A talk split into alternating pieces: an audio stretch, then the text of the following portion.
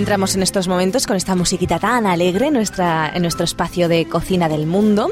Estamos muy bien acompañados. Está hoy Ana Ribeira. ¿Qué tal, Ana? Pues bien, vamos a disfrutar hoy de un nuevo sitio, de un nuevo alimento. Eso me gusta. Ah, claro que sí. Está Francisco Urbina. ¿Qué tal, Paco? Que hoy nos has traído cocina, ¿eh? Hoy sí que nos has cocinado. Menuda tarta rica nos has traído para probarla. Hombre, es que yo lo que prometo lo cumplo. Lo que pasa es que había habido circunstancias que me habían impedido hacerlo Pero, pero antes. esto no es cocina del mundo, esto, esto es cocina de Paco. ¿De qué es la piña? Eh, Digo la piña, vaya, ya lo he dicho. ¿De qué es la tarta? La piña es de tarta. La piña es de tarta, ¿no? Mira, eh, yo soy un creador, ¿de acuerdo? yo no soy sí, un sí. copista. Muy bien. Entonces, esta es una tarta de piña. Todo, todo lo he hecho, la masa, el contenido. eh, Bueno, Antonio, a ver cómo estaba la tarta. ¿Estaba buena? Estaba muy buena. Estaba muy buena. Para mí, que yo tengo un paladar un poquito dulce, pero estaba muy buena. Entonces para mí estará buena. Para mí un poquito dulce. ¿La piña también la plantaste? Ah, sí, casi, casi. He ido a buscar la Costa Rica. Qué suerte. Cualquier, cualquier excusa es buena, ¿verdad, Paco, para Sí, viajar? pero está muy Bueno, buena. A, Está a la Costa Rica de aquí de Mercador. Lo que pasa es que soy más, más de salado, entonces cuando el dulce está muy presente me empalaga. Sí. Está muy pero, pero con está muy natilla buena. no la has hecho, Está con bueno. natilla y con piña. Con piña, sí. Lo único es que esta tarta es, de postre después de un plato salado. Entonces Claro. notas el Igual, contraste, favorece mucho a la papilla gustativa. Aquí, Eh, Paco, donde lo veis o donde lo oís, es todo un gourmet. Eh, Escucha, la próxima vez os traeré algo salado, os lo prometo. No digo Bueno, cuándo, Seguro que me gustará más. os traeré algo salado. Pero muy buena, ¿eh? La- a nosotras Muy la, buena. No, la no, muy tarta buena. muy rica. Está buena, muy buena. Bueno, pues, eh, pues nos vamos a ir hoy a, viajar, no vamos a ir a Costa Rica porque ya hemos estado alguna vez, nos vamos a ir a Dinamarca. ¿eh? Ah, ¿Qué muy os bien, parece? ¿Habéis muy estado? bien. No, no, habéis estado? En fotografías. Bueno, pues le mandamos un besito a nuestra amiga Maybrit ¿eh? y a sus hijos, que ellos pues eh, sí. tienen una relación especial con Dinamarca, sobre todo Dani y su esposa, ¿eh? Sí, que están allá, ¿eh? están allí en Dinamarca tan lejos. Bueno, pues Dinamarca en danés Danmark significa la tierra o marca de los daneses y es un país, como todo el mundo sabe, que está en el norte de Europa y que forma parte de la Unión Europea. Dinamarca forma parte de Escandinavia y solo tiene frontera terrestre con Alemania. ¿eh? Es interesante, aunque desde 1999 está unido por carretera y ferrocarril con Suecia también, a través de un puente llamado Oresund. No sé si lo pronuncio bien, porque yo esto del danés, como comprenderéis, no. Y bueno, es una monarquía constitucional desde 1849. Y bueno, pues eh, tiene cosas muy interesantes. Tiene una naturaleza pobre en recursos geológicos. Sin embargo, sostiene su- o sostuvo, sobre todo en el pasado, su economía gracias a la actividad agrícola. Tenía muchas granjas, mucha pesca, industria naval. ¿eh? Y bueno, pues es un lugar que realmente es, es bastante rico en estos momentos. Tiene una vegetación autóctona eh, muy interesante, tiene bosques de árboles con hoja caduca enormes. Eh, que tristemente le está pasando como aquí en España, que las reforestaciones se están haciendo con coníferas y abetos. Claro, Que lo no sé qué no tienen es. los pinos y los abetos, oye, que, que cada vez que hay que reforestar algo lo hacen con esos árboles. Atención, el himno real. Ay, a ver, a ver. ¿Este tiene letra? Pues no lo sé. Parece porque- un vals, ¿no? Esto Es, es una música, música clásica.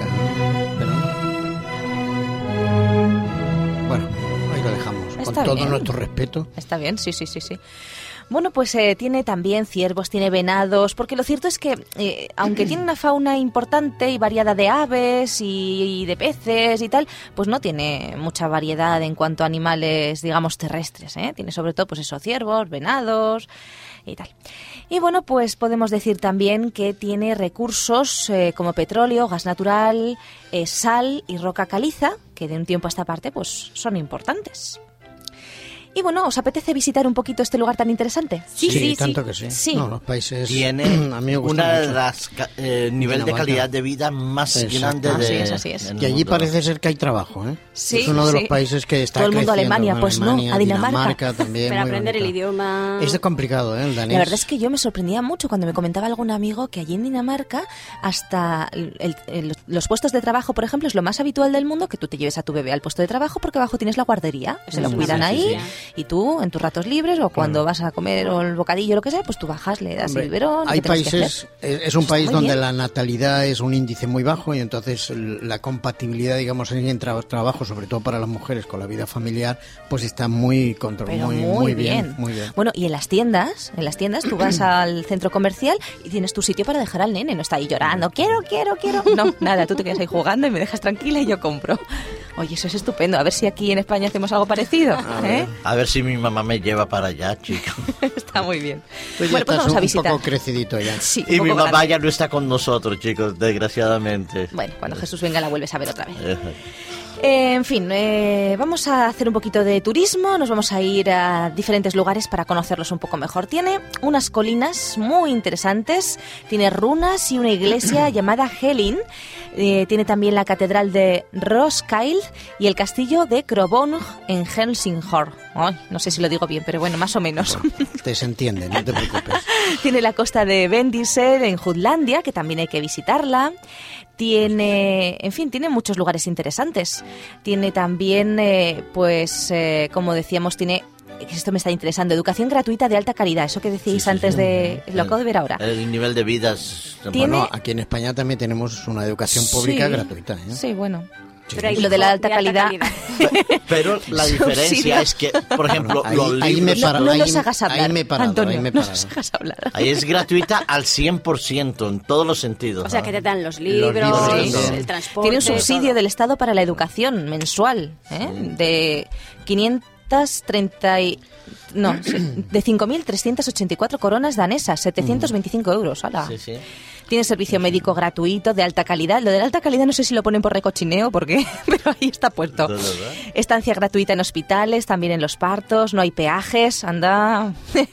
Pensión de vejez, buena asistencia social, subsidio de vivienda para personas con salarios bajos. ¿Qué hacemos aquí? Estamos Pues perdiendo el tiempo. yo. Estamos perdiendo el Ana, tiempo. Ana, ojo al dato. Permiso por maternidad de un año Vaya, y seis meses con salario completo. muy bien. Y si te vas a Australia, si tienes hijos menores de 18 años, la mujer recibe un subsidio para que pueda atender y cuidar a sus hijos. Bueno, bueno. Vaya, vaya. También tienen una tasa de delincuencia muy baja, ¿eh? y Claro, hay una sí. importante igualdad social y económica. Si todos tienen trabajo, Claro, lo que pasa es que hay una tasa de, de, de suicidios también alto en esos países. hay que Por el decirlo, clima, ¿eh? ¿no? Noruega, Suecia, Dinamarca, Finlandia.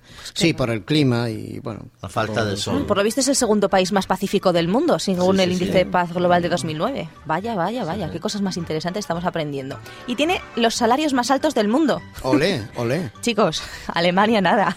Que irse a Dinamarca. mañana ¿Qué España hacemos se aquí? queda vacía después de oír el programa de hoy. Todos fuera. bueno, tiene muchas cosas interesantes. La verdad es que, bueno, podríamos estar aquí hablando un rato, pero que buscarlo por internet y veréis todas las cosas interesantes que tiene. En fin, tiene también muchas energías renovables eh, y la familia. La familia me ha llamado muchísimo la atención porque los daneses hacen eh, muchísimo hincapié en el bienestar familiar, dan muchísima importancia a la familia. Para ellos es algo muy, muy, muy importante.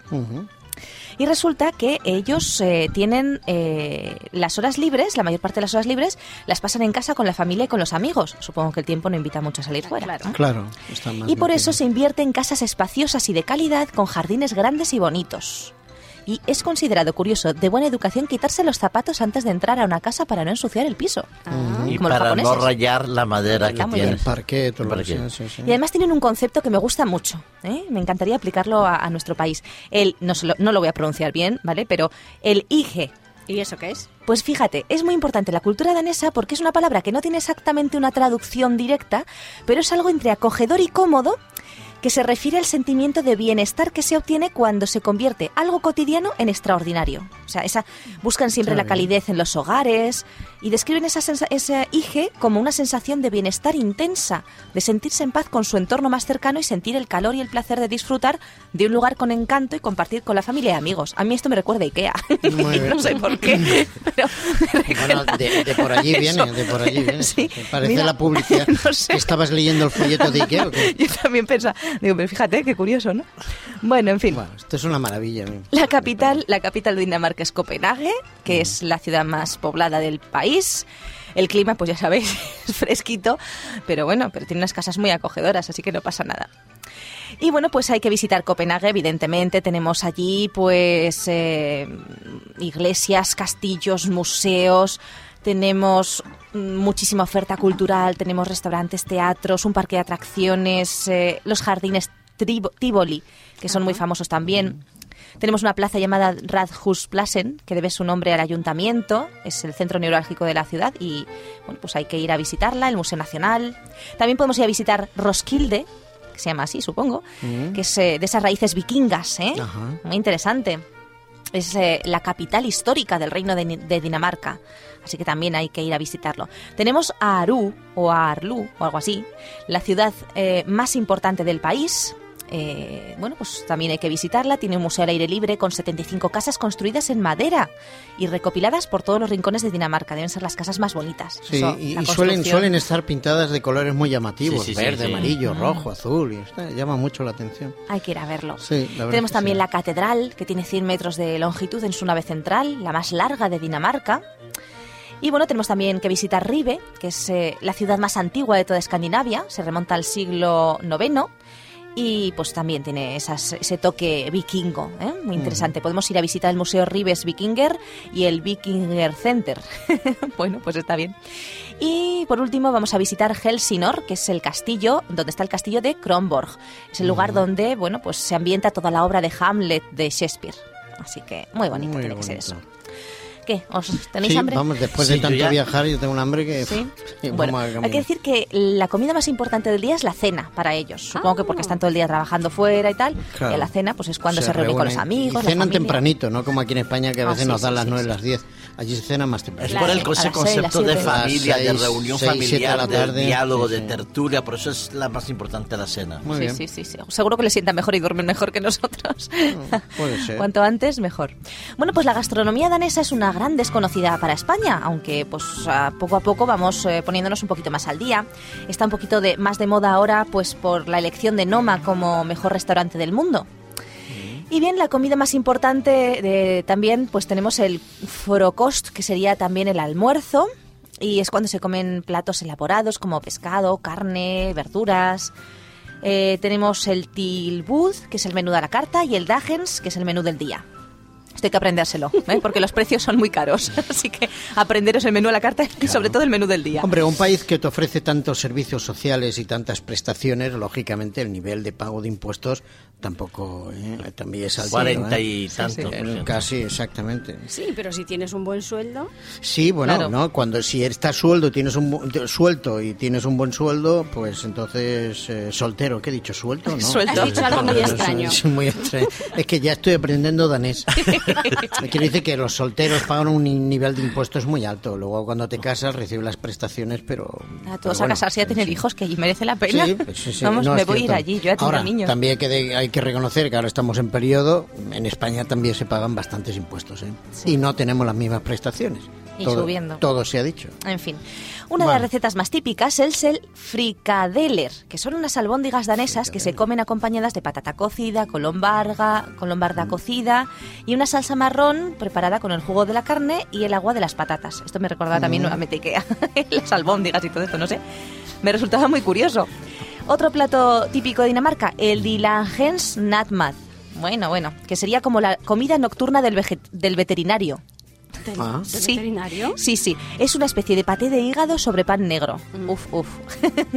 bueno, pero es curioso. Bueno, Comen mucho pan con mantequilla, ¿eh? Y a ese pan con mantequilla le ponen queso, arenques, verduras, salmón, carne picada, le ponen de todo. Y a eso lo llaman sro, smorrenbrod. ¿Eh? Y ellos a eso, bueno, pues eso para, para picar, para merendar, para todo. Y nosotros vamos a hacer un postre, ¿eh? porque estamos en plan dulce, ya que Paco nos ha traído una tarta, pues estamos en plan dulce. Vamos a hacer una receta muy común para ellos también, que es el ris alman- almande. Para cuatro personas y es parecido al arroz con leche, pero con nata. Vamos a ver la receta. ¿Tenéis papel y lápiz? sí. Tenemos. Muy bien. Preparado. Receta ris al apóstrofe amande. Ingredientes: pues un litro y medio de leche entera, 200 gramos de arroz redondo, una pizca de sal, 4 cucharadas soperas de azúcar, 100 gramos de almendras tostadas sin sal, una vaina de vainilla, un bote de nata montada aproximadamente de 500 gramos y mermelada de cerezas o de arándanos. Uf, para salir corriendo luego, ¿sabes? Está, está riquísimo. Está consistente. Vaya, vaya, energía, hace falta energía, que son gente muy trabajadora. Hay que picar las almendras y reservarlas. Entonces servimos la leche con el arroz, la pizquita de sal, las dos cucharadas de azúcar y la vaina de vainilla sin las semillas. Esto es curioso. Pasamos a un bol de cristal toda este, esta mezcla y lo mezclamos en caliente con las almendras trituradas, las dos cucharas de azúcar, las semillas de vainilla y lo ponemos a enfriar. Sacamos la nata montada de la nevera y lo mezclamos con el postre. No es de adorno, no, esto va dentro. Lo metemos en la nevera media hora o hasta que esté bien frío y luego, fijaros qué curioso, calentamos la mermelada en un cazo. Ya. Y el postre se sirve frío y en el instante de comerlo con la mermelada caliente por encima. El contraste que le da. Sí, Sí, sí, sí. sí, sí, sí, Tiene sí. que estar Así que ya sabéis, una- un, nuevo tipo de... Al que le guste el arroz con leche, pues esto... A mí es- me encanta el Esto, arroz con leche. esto es consistente. No Y tiene, así- no tiene canela, tiene vainilla. Hombre, hay que, hay que combatir el frío. Es de otra manera, ¿no? Y almendras, que yo nunca sí. se me hubiese Sí, ocurrido sí. ponerle almendras. Almendra, Pues arroz, leche, en fin. Muy bien. Muy consistente. Bueno, pues, Pues oye, esperamos que lo hayáis disfrutado, ¿eh? que lo podáis hacer en casa y ya nos contaréis a ver qué os ha, qué os ha parecido este, este postre. nos ha encantado el país también. Pues nada, a viajar, a viajar.